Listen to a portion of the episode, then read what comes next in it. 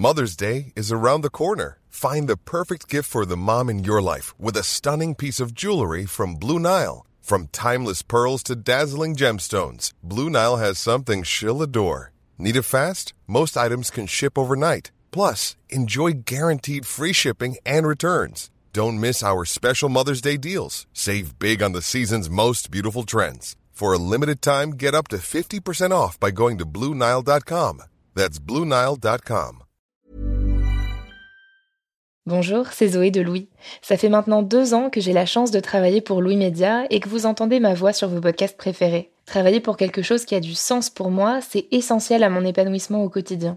Et vous, comment se passe votre relation au travail? C'est plutôt épanouissant et enthousiasmant ou plutôt boule au ventre et des motivations? Si vous êtes dans le deuxième cas et que vous comptez chaque semaine le nombre de jours qui vous séparent du week-end ou des prochaines vacances, je vous recommande plus que jamais le parcours Chance, partenaire d'émotion. Chance est une communauté d'entraide professionnelle pour aider chacun et chacune à trouver sa place dans le monde du travail. La communauté Chance a une méthode unique qui a fait ses preuves. La première étape, c'est celle du bilan de compétences. En trois mois seulement, vous allez pouvoir redéfinir vos objectifs pro et renouer avec ce qui vous anime vraiment, avec l'aide d'un coach professionnel qui vous sera dédié. La deuxième étape, c'est celle du passage à l'action. Une fois votre projet défini, toute la communauté Chance sera à vos côtés pour donner vie à votre projet. Un collectif hyper engagé, prêt à vous épauler et à vous ouvrir son réseau. Si ce message résonne en vous, je vous invite à vous rendre directement sur le site chance.co pour faire le point gratuitement avec un conseiller et changer ce qui ne va pas ou plus dans votre vie pro. Bonne écoute Louis.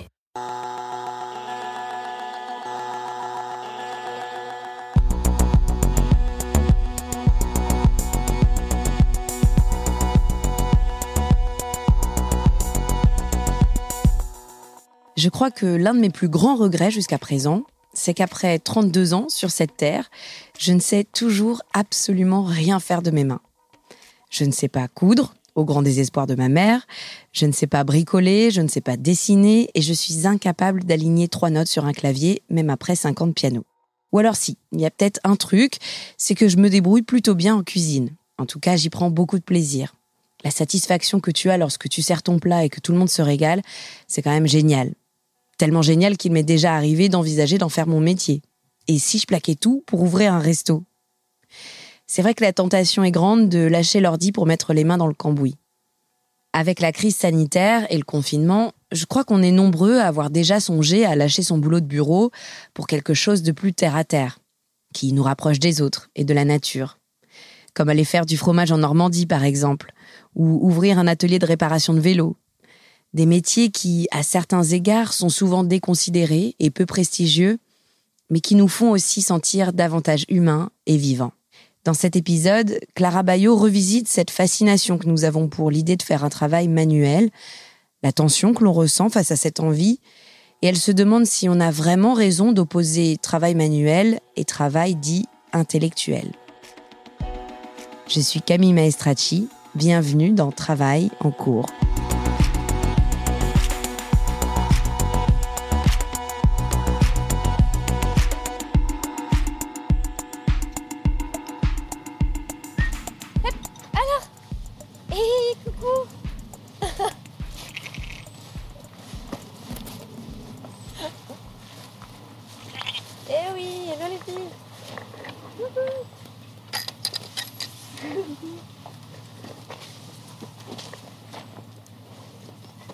Ah ma Fifi Oui De voilà, ça c'est l'abri qu'on a, qu'on a retapé. Pour, euh, enfin, c'est la bergerie quoi. Et là elles nous suivent parce qu'elles se disent qu'elles vont avoir à manger. Ce qui est vrai.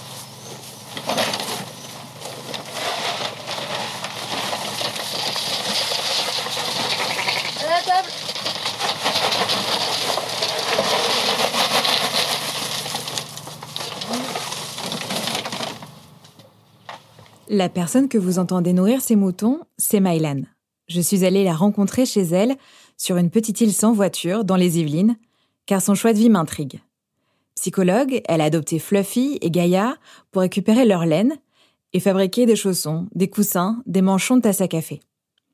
S'occuper de ses moutons et transformer leur laine, c'est aujourd'hui 50% de son activité.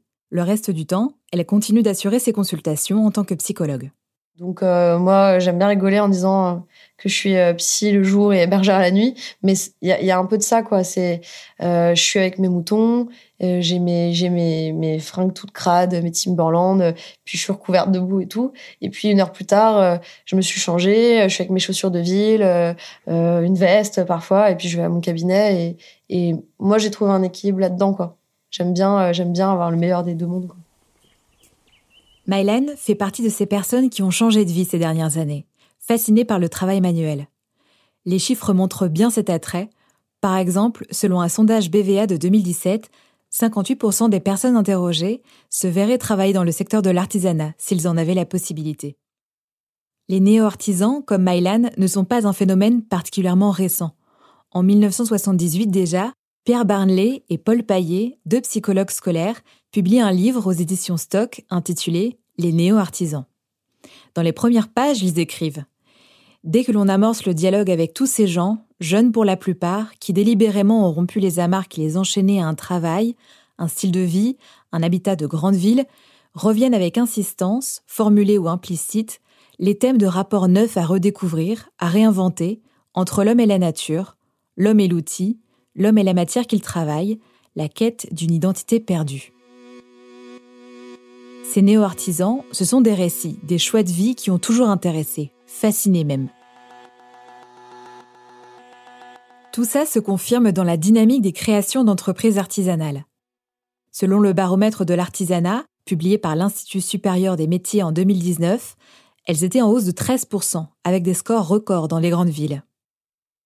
Et puis les confinements provoqués par la crise du Covid n'ont fait que renforcer, pour beaucoup d'entre nous, cette envie de faire quelque chose de ses mains. Pendant le premier confinement, par exemple, ça a été mon cas. J'ai sorti mes aquarelles du placard, je me suis mise à peindre sans but précis, juste pour réaliser quelque chose de A à Z, partir d'une page blanche, arriver à un résultat, bon ou mauvais. J'ai eu besoin de stopper mes ruminations et de faire plutôt que de penser. Je me suis alors demandé si je n'avais pas fait fausse route. Est-ce qu'un métier manuel ne m'irait pas davantage? Et si j'en crois le nombre de photos de pain au levain publiées sur les réseaux sociaux à cette époque, je n'ai pas été la seule à me poser ces questions. Ce que je me suis demandé, c'est pourquoi on est si nombreux à être attirés par l'idée d'un travail manuel.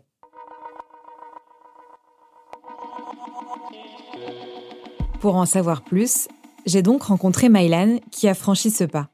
Pendant le premier confinement, elle, elle a fait du tricot, beaucoup de tricot, à tel point qu'elle a adopté des moutons pour en récupérer la laine, fabriquer des objets et les vendre en ligne. Je l'ai retrouvée en région parisienne, sur la rive en face de sa maison. Mylan s'est installée l'an dernier sur une île par laquelle on ne peut accéder qu'en bateau. Parfait. J'espère plus qu'on va pouvoir bien démarrer parce que ce moteur il déconne tout le temps.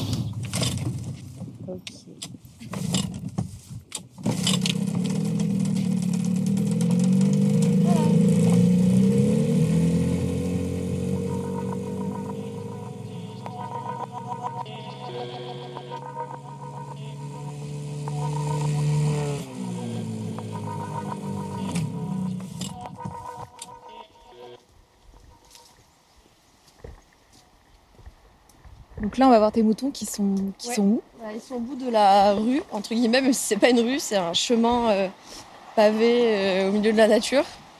Et en fait, ils sont de l'autre côté de l'île chez mon frère, sur un terrain qui me prête gentiment. Donc euh, ça, c'est mon trajet pour aller au travail. Donc là, tu as Fluffy qui vient d'être fraîchement tondue par mes soins. Avec mon compagnon, on l'a tondue comme on a pu parce que c'était la première fois. C'est pour ça qu'elle a l'air un peu de sortir de chez le coiffeur, genre coupe mais je trouve qu'on s'en est pas trop mal sorti pour une première fois. Donc euh, Fluffy, c'est la petite, c'est la plus jeune, elle a même pas un an. Et euh, là, derrière, qui sera toujours euh, un peu plus loin, c'est Gaïa, qui est sa mère, et qui est beaucoup plus farouche. Donc Fluffy, tu vois, regarde, elle est là, elle nous renifle, elle est hyper curieuse, elle est beaucoup plus habituée à l'homme. Alors que Gaïa, elle, son rôle, c'est protéger son bébé. Elle est beaucoup plus méfiante, parfois elle tape du pied comme ça pour te dire attention, t'approches pas trop de ma fille. Mais bon, c'est que de la gueule, en vrai, elle cherche pas. Depuis qu'elle cumule son métier de psychologue et le travail de la laine, Mylène a trouvé un équilibre. Ça s'équilibre dans le sens où euh, j'ai d'un côté de ma vie un métier où, où je fais un métier de soins. je fais un métier de soins qui me demande d'être très investi relationnellement et émotionnellement avec les personnes que j'accompagne pour que ça puisse être euh, bah, transformateur pour eux, pour que pour vraiment pouvoir les accompagner. Mais du coup, euh, ça, ça me fait beaucoup réfléchir, je me remets beaucoup en question. Euh, c'est pas mal de prise de tête aussi. Et du coup, là, je déconnecte et je crée. Et c'est comme si je me rechargeais. Je recharge mes batteries et je peux repartir nettoyer à mon cabinet et pouvoir accueillir à nouveau des gens, pouvoir continuer à travailler. C'est vraiment mon lieu de, de nettoyage et de décharge pour m'aider ensuite à, travailler. Finalement, ça m'aide à garder les pieds sur terre quand je suis à mon cabinet. Avant de trouver cet équilibre, Mylan a longtemps pensé qu'elle serait épanouie au travail une fois qu'elle aurait publié une thèse ou un livre sur sa spécialité, le syndrome du stress post-traumatique. Pour elle, la réussite, ça passait forcément par les diplômes, par une ascension et une reconnaissance intellectuelle. C'est aussi ce que pensait Laurence de Créo. Elle est agrégée de lettres classiques, elle a écrit deux livres, Tempête sur les représentations au travail et L'élégance de la clé de 12. Alors moi, je suis aux antipodes du travail manuel puisque je suis à l'origine un prof de français, latin, grec. Donc je corresponds tout à fait à ce que, ce que sont les humanités qui existent depuis fort longtemps. Et euh, j'étais un prof de, de, de, français, latin, grec qui était en, en, adoration devant sa matière et qui était tout à fait euh, dans le, je dirais, le moule qui a, qui a été celui de la France pendant fort longtemps, c'est-à-dire de penser que les élèves qui ne réussissent pas en français ou bien en maths, etc., donc dans les matières générales, bah, ma ce sont des pauvres malheureux et qu'il faut les mettre en voie professionnelle. Donc, d'ailleurs, j'étais très caricatural sur ce plan-là. Et euh, tout a changé, je dirais, euh, bon, en plusieurs fois, mais soyons brefs. Euh, le grand dessillement, ça a été lorsque j'ai lu en 2010 l'ouvrage de Matthew Crawford, Éloge du carburateur. et là, ça a été un choc, mais violent. je crois que c'était pas pour moi seulement, d'ailleurs. Il y a beaucoup de gens à qui ça a fait quelque chose de profond.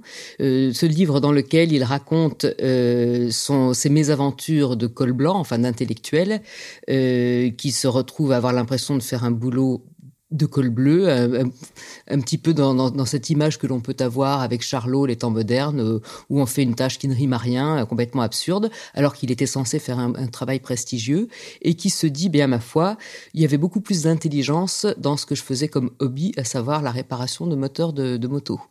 Et euh, justement, dans tout ce livre, outre qu'il démonte un petit peu ce qu'il peut y avoir de maintenant, de, je dirais presque de toxique dans le travail des cols blancs, il montre aussi toute l'intelligence qu'il y a dans le travail manuel. Et c'est quelque chose. Les deux, autant je pressentais que le travail d'école blanc, il y avait quelque chose qui clochait parce que moi-même je l'ai vécu en tant qu'éditrice, parce qu'après avoir été prof, j'ai été éditrice pendant fort longtemps, et j'avais très souvent l'impression qu'on me faisait faire du mauvais travail pour des raisons qui m'échappaient. J'ai été dans une boîte euh, qui, au début, une grosse boîte qui était dirigée par un éditeur qui avait monté sa maison d'édition autrefois, donc c'était un pur homme du livre, et c'était un bonheur de travailler dans ces conditions je me suis éclatée. J'ai passé quatre ans euh, géniaux. Et puis, euh, il a été remplacé. Bah, c'était l'arrivée des grands gestionnaires qui prennent la tête de groupes, euh, qui ne connaissent strictement rien au produit qui est fabriqué en, bout de chaîne, mais qui sont simplement très doués pour faire des tableaux Excel, pour faire des plans prévisionnels, etc. Donc, qu'est-ce que ça veut dire? Pour pouvoir suivre les ordres du patron, on est obligé de faire du mauvais travail. Voilà, de faire un bouquin qui n'est pas finalisé, on a honte. Ou bien c'était non, cette couverture, j'en veux pas, euh, elle est scrognonieux. Je me rappelle encore, ça m'avait frappé. Mais scrognonieux, ça veut dire quoi? Normalement, on dit ta couverture, ça va pas parce que, enfin, on argumente. Et là, c'était pas d'argumentation, donc on a l'impression de faire un travail, un bullshit job, quoi, un travail à la con. Le terme bullshit jobs, on le doit à l'anthropologue américain David Graeber, pour qui le capitalisme a créé des emplois vides de sens, inutiles, voire nuisibles à la société, tout en étant bien rémunérés et en bénéficiant d'un prestige social. En 2019, une étude du groupe Randstad estime que 18% des Français ont ce sentiment de faire un travail à la con ou un bullshit job. Maintenant, quand vous êtes dans une grosse boîte, vous avez un N plus 1, N plus 2, N plus 3, N plus 4, un N plus 10. Euh, vous avez un petit bout de travail, donc vous avez quelque chose qui vous revient à faire, vous devez reporter, vous avez en même temps des ordres à donner à quelqu'un en dessous. Vous n'êtes pas maître de l'ensemble. Vous avez juste un petit bout et finalement, vous ne savez pas à quoi sert ce que vous faites Vous êtes un petit maillon, et c'est pour ça que Crawford faisait allusion justement au temps moderne et à Charlot, parce qu'on est un petit bout d'une chaîne. Et là, euh, il n'y a plus de maîtrise, donc non seulement on ne peut pas bien faire ce qu'on a à faire, mais en plus on ne sait pas exactement à quoi ça sert, pourquoi c'est, etc. Et ça, c'est euh, bah, générateur d'angoisse. Alors c'est sûr qu'il faut faire quelque chose, fabriquer quelque chose. On a envie de faire un travail dont l'utilité soit évidente. Mais voilà, entre en avoir l'envie et le faire, il y a un monde. Parce que renoncer à une carrière intellectuelle, c'est notamment renoncer à un certain prestige social. Des métiers manuels, comme boulanger, charpentier, ne bénéficient pas forcément de ce prestige. Laurence de Créau nous explique que cela est dû à de très vieux préjugés. Bon, alors là, le dénigrement, ça date pas d'hier, hein, puisque en fait, si on remonte euh, aux origines, ça remonte en gros à la démocratie athénienne, donc euh, ça nous mène loin, loin, loin de maintenant. Euh, alors il y a plusieurs choses à dire là-dessus. D'une part, bon, c'est vrai que régulièrement, enfin, et c'est normal, on fait remonter le, mépris du travail manuel à cette démocratie athénienne.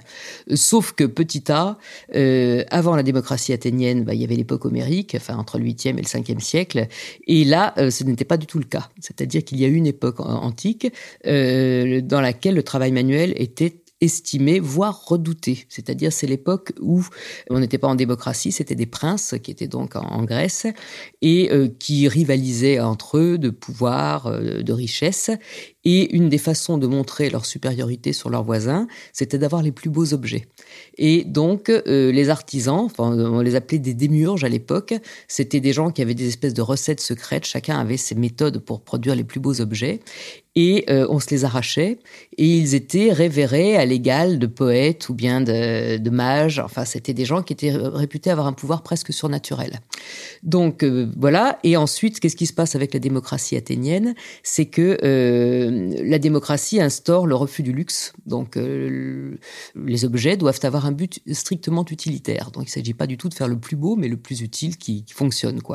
Du coup, il n'y a plus de recettes. Enfin, je dirais, il n'y a plus de de, de, de secrets dont chacun serait détenteur, mais c'est quelque chose d'un petit peu standardisé. Il faut faire une table qui tienne sur ses quatre pieds, une chaise dont on tombe pas par terre, et puis c'est tout. Donc il y a une idée de répétition qui va s'associer au travail manuel, qui n'était pas le cas avant, euh, et aussi une idée de pénibilité, parce que tout ce qu'on en retire, c'est que euh, le, travailleur manuel, bon, il, doit euh, obéir aux lois de la matière, il doit charrier des morceaux de bois, enfin, il doit se, il a avec son corps ou être à la forge et à être à respirer de la chaleur, etc. Ce qui l'épuise, euh, il arrive le soir, il est crevé, il n'a pas le temps de réfléchir à aucun moment. Or, on est à une époque, euh, donc à Athènes, où ce qui est mis en avant le plus, ce qui est la quintessence de l'homme, c'est sa participation à la vie de la cité, la police, c'est-à-dire une réflexion politique et philosophique. Or, le travailleur manuel, par définition, est tellement crevé, il passe tellement tout son temps euh, dans son atelier qu'il n'a pas le temps de participer à la cité. Donc, c'est un citoyen de seconde zone. Donc, il y a tout ça qui s'est cristallisé à cette époque-là avec en outre bien sûr euh, Platon euh, à cette époque euh, qui dit que le véritable monde est celui des idées, des concepts et que le réel n'est qu'une pâle copie du monde des idées comme a priori le manuel est en train de barboter en permanence dans le réel, il est lui aussi loin du monde des idées. Et de ce moment-là donc dans notre civilisation occidentale ça s'est attaché donc à ce moment-là, sauf que ce que l'on remarque c'est que la France quand même aujourd'hui a vraiment l'apanage du plus grand mépris possible pour le pour les manuels alors ça, c'est une longue histoire qui fait notamment que notre pays est très différent des pays nordiques, euh, de l'Allemagne, de la Suisse. Euh, donc voilà.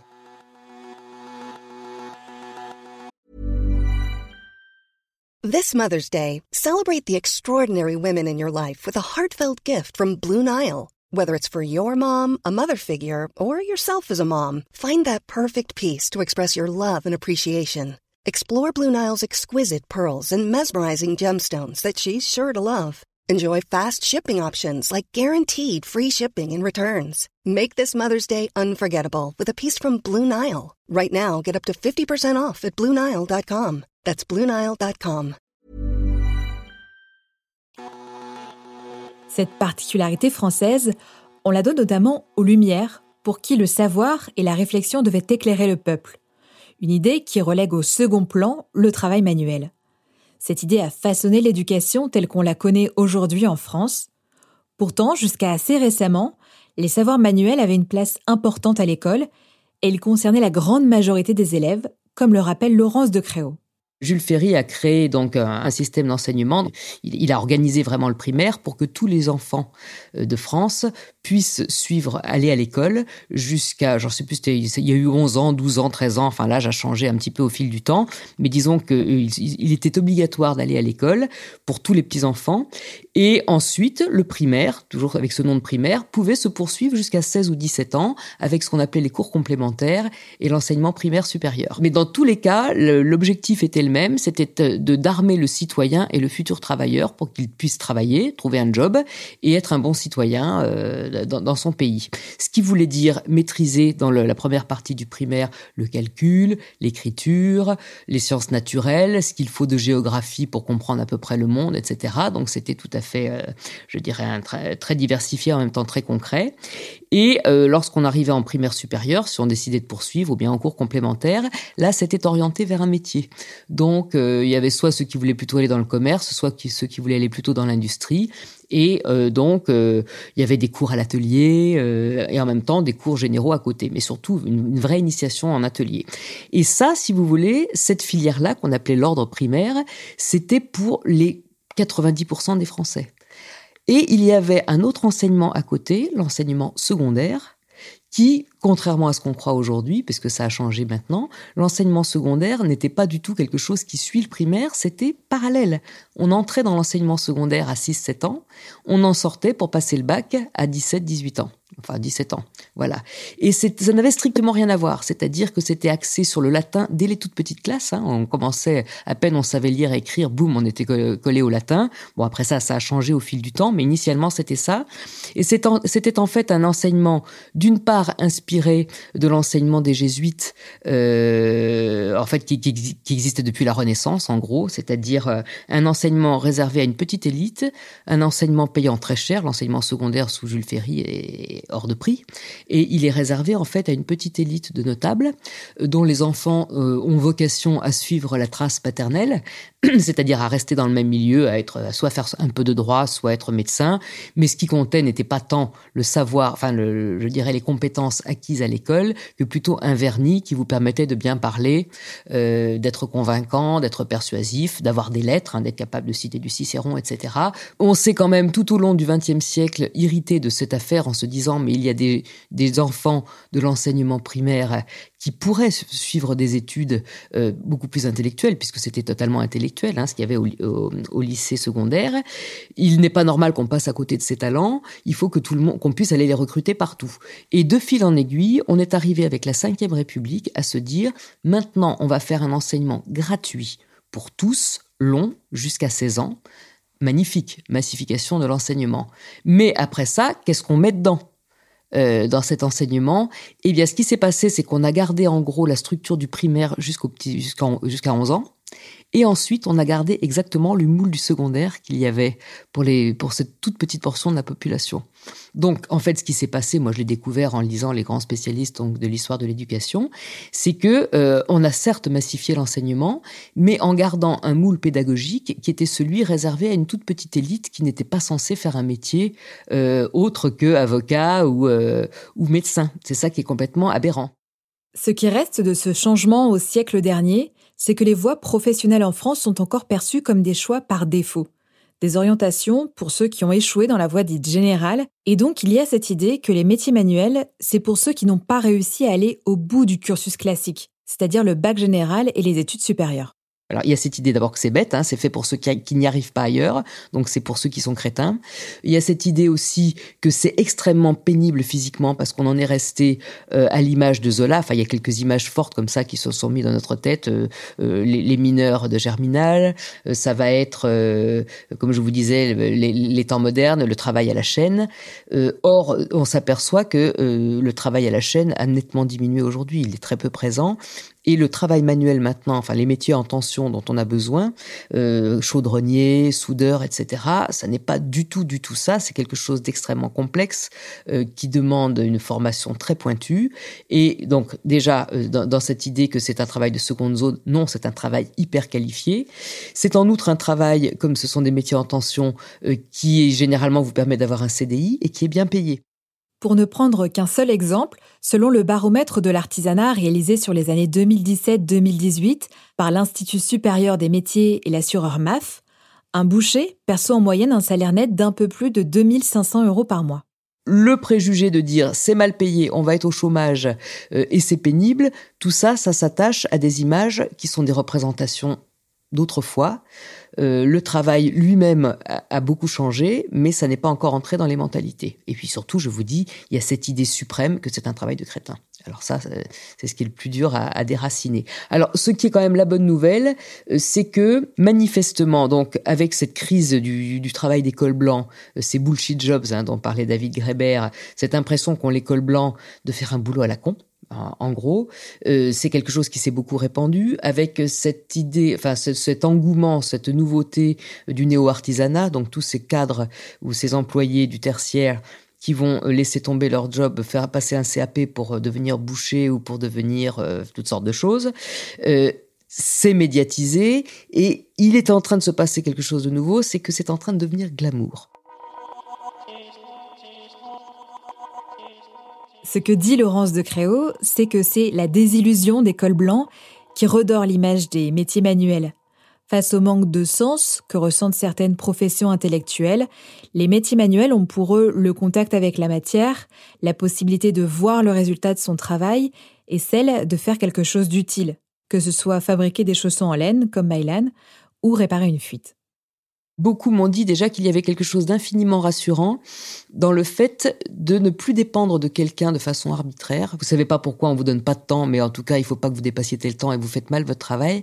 Et tout ce que tous m'ont dit, c'est que le travailleur manuel, enfin celui qui travaille sur la matière, euh, est soumis aux règles de la matière. C'est-à-dire, par exemple, si vous faites de la marqueterie, c'était une ébéniste qui m'avait donné cet exemple, euh, la colle, il y a une certaine façon de la faire, et ensuite il faut la laisser poser un certain temps. Bon, il faut la laisser refroidir un petit peu, poser la marqueterie dessus, etc. Et tout ça, c'est un temps incompressible. C'est-à-dire que si vous voulez pas que votre truc soit déglingué, il faut que vous laissiez poser tant de temps. Et puis c'est comme ça. Et puis vous vous occupez à autre chose pendant ce temps-là. De même, le vitrailliste que j'ai interviewé me disait, bah moi de toute façon, la cuisson d'un émail, d'un vitrail, il faut que ce soit telle température. Et puis c'est 4 heures et c'est pas 3 heures et demie et c'est pas 4 heures et demie. Donc pendant ce temps-là, je suis obligé de me plier d'attendre que euh, les, lois de la matière euh, fassent leur, euh, leur œuvre. Et donc, tous m'ont dit ça, c'est cette, ce côté très rassurant d'être face à, des lois du monde hein, qui existent depuis toujours. Il, faut, il y, a, la température, il y a la solidité, il y a une résistance, etc. Il faut apprendre à connaître ces lois. Et après ça, on les respecte et ça se passe le plus harmonieusement du monde. Et c'est pas un chef qui vous dit tu vas faire ça pour avant-hier et on ne sait pas pourquoi. Donc il y a ce côté très apaisant d'être euh, en, dialogue direct avec le monde, quoi, et avec les lois de la matière qui sont immuables. Donc ça c'est quelque chose d'important. Et du coup un rapport au temps qui est totalement différent. Ce rapport au temps dont parle Laurence de Créau, il a justement été totalement bouleversé pendant la crise du Covid c'est quand même le, Covid, le Covid-19 et le confinement qui ont visiblement beaucoup, beaucoup fait bouger les mentalités. D'une part, en se retrouvant confiné, euh, comme le mot l'indique, on était chez soi avec pas de possibilité de sortir et on s'est rendu compte qu'on avait un corps et que ce corps avait besoin d'interagir avec, euh, avec d'autres choses. Donc la privation, je dirais, de l'extérieur a fait, moi je me rappelle un copain qui m'a dit, euh, oh, euh, j'ai qu'une envie, c'est d'aller embrasser des arbres. Donc on se rend compte qu'on a un besoin de matière, quoi. Bon, ça c'était la première chose. Deuxièmement, de, dans cette restriction de l'espace, je pense aussi que c'est ça qui a poussé les gens à se dire, bon, puisque je peux pas sortir, qu'est-ce que je peux faire là-dedans? Et tiens, dans mon frigo, il y a des choses, je pourrais faire de la cuisine. Donc, d'un seul coup, se remettre à cuisiner, à faire des bons petits plats. Et puis, tiens, il y a euh, mon machin qui est de guingois, ma fenêtre qui était à moitié démontée, bah, je vais essayer de la remonter. Et d'un seul coup, une visibilité de ce qu'on ne voyait plus, hein, parce qu'on n'avait pas le temps. Et là, le temps étant là, et l'espace étant euh, cette promiscuité euh, jouant, les gens se sont mis à se réapproprier leur, je dirais, leur espace, leur espace d'objet, quoi. Euh, il y a ça. Et je pense que la troisième chose, c'est le fait de découvrir avec honte pour beaucoup d'entre eux qu'ils étaient toujours en train de faire leur bullshit jobs avec euh, devant leur ordinateur, leur réunion Zoom qui s'enchaînaient, leur tableau Excel. Et pendant ce temps-là, il y avait les soignants qui étaient au charbon et qui, sauvaient des vies. Pendant ce temps-là, il y avait les éboueurs qui euh, faisaient en sorte qu'on ne soit pas noyé sous les déchets. Pendant ce temps-là, il y avait dans les usines les gens qui produisaient. Il y avait un, un entrepreneur futé qui disait bah tiens, euh, je faisais des pantalons, maintenant je vais faire des masques. Des gens qui qui était utile, qui était en, première ligne et qui faisait des choses qui sauvaient les gens. Et pendant ce temps-là, moi, je suis face à ma réunion Zoom à faire des conneries. Et je pense qu'il y a eu une prise de conscience euh, qui a qui s'est surajoutée à la crise des bullshit jobs. Donc je pense que ça peut vraiment faire changer les choses, ce qui est en train de se passer. Plus que jamais, dans le contexte actuel, on se retrouve en tension entre la nécessité de faire quelque chose de ses mains et tous les avantages qui sont liés aux professions intellectuelles, comme le prestige social par exemple. C'est le concret contre l'abstrait, le manuel contre l'intellectuel. Mais pour Laurence de Créo, il y a un moyen de dépasser cette tension. Quand vous dites travail intellectuel, travail manuel, dans un sens, c'est un travail qui va passer par l'intellect, et dans l'autre sens, c'est un travail qui va passer par la main comme si les deux s'excluaient. Or, on s'aperçoit qu'il faut être intelligent pour être un bon manuel, parce que vous devez raisonner. Euh, si vous avez une panne à réparer, vous devez d'abord observer, faire un état des lieux, analyser la situation. Après ça, vous devez euh, faire des hypothèses. Est-ce que ça vient de là ou est-ce que ça vient de là? Si ça venait de là, ça voudrait dire que or tel truc me montre que ça peut pas être ça, donc j'exclus. c'est vraiment un raisonnement mathématique. Vous voyez, c'est du raisonnement pur. Et ensuite, autre point commun avec euh, le, travail des intellectuels, c'est que vous avez ce que Matthew Crawford appelle une bibliothèque mentale, c'est-à-dire tous les cas que vous avez déjà pu rencontrer euh, sont classés dans votre tête et vous faites des associations entre ce que vous voyez et le cas que vous avez vécu. Ah oui, ça me rappelle en telle année, j'avais vu sur tel chantier tel truc, donc ça pourrait bien être ça. De même que euh, quand, on, quand on est un intello, on va, on va dire ah bah oui, tiens, ça, ça me rappelle tel bouquin, ta ta ta ta. Enfin bon, donc finalement, les, les processus sont les mêmes. Simplement, l'application, ce sur quoi on l'applique n'est pas le même. Un intellectuel va travailler sur des symboles uniquement, alors qu'un euh, manuel va travailler sur la matière. Pour Laurence de Créo, il faut sortir de cette antithèse. Et celui qui l'illustre le mieux pour elle, c'est Olivier, cadre dans l'agroalimentaire qui est devenu plombier. Elle l'a rencontré lors de l'écriture de l'élégance de la clé de 12. Olivier bon, était bon élève à l'école, mais par ailleurs, il avait une passion, qu'il s'était découverte avec son oncle, euh, qui était une passion pour le, démonter les objets et les remonter, parce qu'il disait, moi j'étais curieux, je voulais savoir comment les choses marchaient. Donc c'était sa grande passion. Et euh, à la maison, il y avait une boîte à outils, dont il me dit, je, je revois encore comment les outils étaient rangés, je m'en servais, je faisais plein de choses avec. Donc c'était sa passion.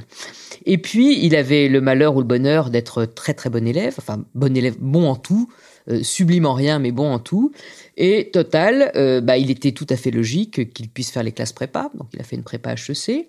Et ensuite, il est entré à HEC. Et il me dit, de ce moment-là, il a totalement laissé tomber Hein, euh, le travail manuel, comme s'il y avait une espèce d'incompatibilité inconsciente. Et ce qui est très intéressant, c'est qu'il me dit qu'en fait, il a beaucoup aimé son métier au début, il était dans le marketing, et il me dit finalement, le marketing, c'était la même chose que ce que je faisais quand je démontais et je remontais les objets, puisque ce que je faisais dans les, mes, réunions, c'était d'essayer de démonter la psyché de, des consommateurs pour essayer de voir comment je pouvais euh, la transformer pour qu'ils aiment mon produit. Donc c'était pareil. Et euh, bon, enfin, euh, je dirais le dégoût du, travail de col blanc a gagné et finalement il a décidé de sauter le pas et de devenir plombier. Mais il me dit, si on n'est pas quelqu'un d'intelligent, on peut pas être un bon manuel, on sera nul. Parce que si vous avez quelqu'un qui vous dit, par exemple, bon, alors je voudrais mettre un chauffage comme ci, comme ça, mais attention, je ne veux aucun tuyau nulle part. Il dit, mais qu'est-ce qu'il faut comme jus de cerveau pour essayer de démonter de dire bon est-ce que je peux passer par en dessous? Oui non parce que ceci. Et le plafond ça voudrait dire que je fais ci ça ça etc il dit c'est en permanence des raisonnements euh, pour essayer d'arriver à, relever un défi qui paraît impossible. Reste maintenant à ce que ce soit aussi estimé et valorisé quand c'est quelqu'un qui a fait ça depuis toujours ah, c'est ce que certains m'ont dit. Oui, ils sont bien mignons, vos néo-artisans, mais ce qui compte, c'est que quelqu'un qui a été plombier depuis le début euh, soit lui aussi estimé. Bon, c'est pour ça que les mentalités changent, mais je pense que le fait que les cols blancs se mettent à, à avoir une gourmandise pour des métiers qui auparavant étaient vus avec mépris, ça redore beaucoup le blason de ces métiers. Ce qui achève tout à fait de mettre en opposition travail manuel et travail intellectuel, c'est de se rendre compte que la division entre la main et le cerveau, établie dès l'entrée à l'école, est totalement artificielle. Par exemple, en faisant des recherches, j'ai découvert que de nombreux scientifiques se sont penchés sur le sens haptique, c'est-à-dire le toucher. Ce que ces chercheurs ont trouvé dans le domaine des sciences cognitives, c'est que le sens haptique facilite l'apprentissage de la lecture et de l'écriture pour les jeunes enfants. Pour faire simple, toucher des lettres en relief, c'est beaucoup plus efficace que de simplement les regarder. C'est parce que nos mains activent notre mémoire différemment par rapport aux autres sens. Dans un système scolaire qui discrédite pourtant le manuel, les scientifiques disent qu'on aurait plutôt tout intérêt à encourager l'usage de ses mains et à cesser de distinguer l'apprentissage manuel de l'apprentissage intellectuel. Cette distinction peut être aussi abolie dans le cadre du travail, comme le montre Olivier ou Mylan. Sa vocation à elle, c'est sans doute le soin, celui qu'elle apporte à ses patients dans son cabinet en tant que psy, celui qu'elle donne à ses moutons ou celui qu'elle met dans ses créations. Le vrai rêve, euh, ce serait d'avoir une, sorte de cabane en bois au milieu d'un champ où il y aurait donc mes moutons et de faire mon cabinet dans cette euh, dans cette cabane et de faire la, proposer de la thérapie de groupe et du coup d'avoir un endroit pour les gens euh, pour pouvoir travailler sur eux et, et, et avancer dans leur vie en étant en connexion avec la nature et de permettre de, créer cet espace-là. En fait, moi, je pense qu'en tant que thérapeute, j'ai besoin de proposer qui je suis et ce qui m'aide moi personnellement aux patients. Ça, c'est quelque chose qui me plairait beaucoup, leur proposer ça. Du coup, là, ce serait juste l'articulation parfaite entre mes deux mondes, mes deux univers, et, je pense que je pourrais être euh, très épanouie là-dedans.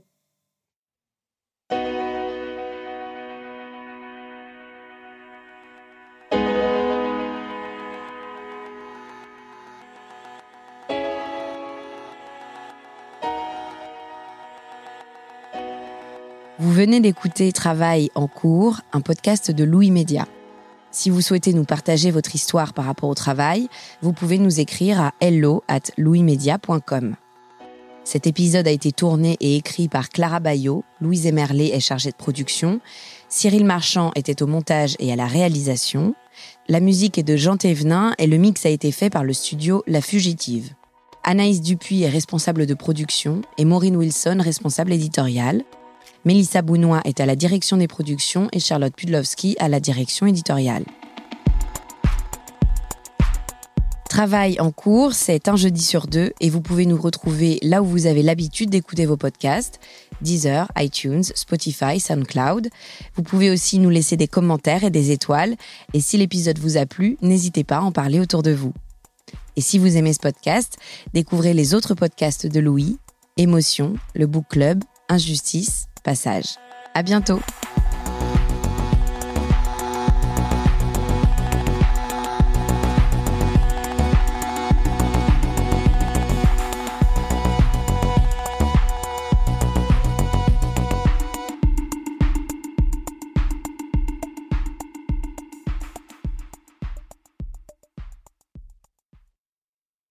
Bonjour, c'est Zoé de Louis. Dans Émotions au travail, on décrypte toutes les émotions qui vous traversent et vous bousculent parfois dans votre vie professionnelle. Aujourd'hui, j'aimerais vous parler d'un podcast super inspirant, Bienvenue dans l'ascenseur, animé par Anne-Cécile Sarfati.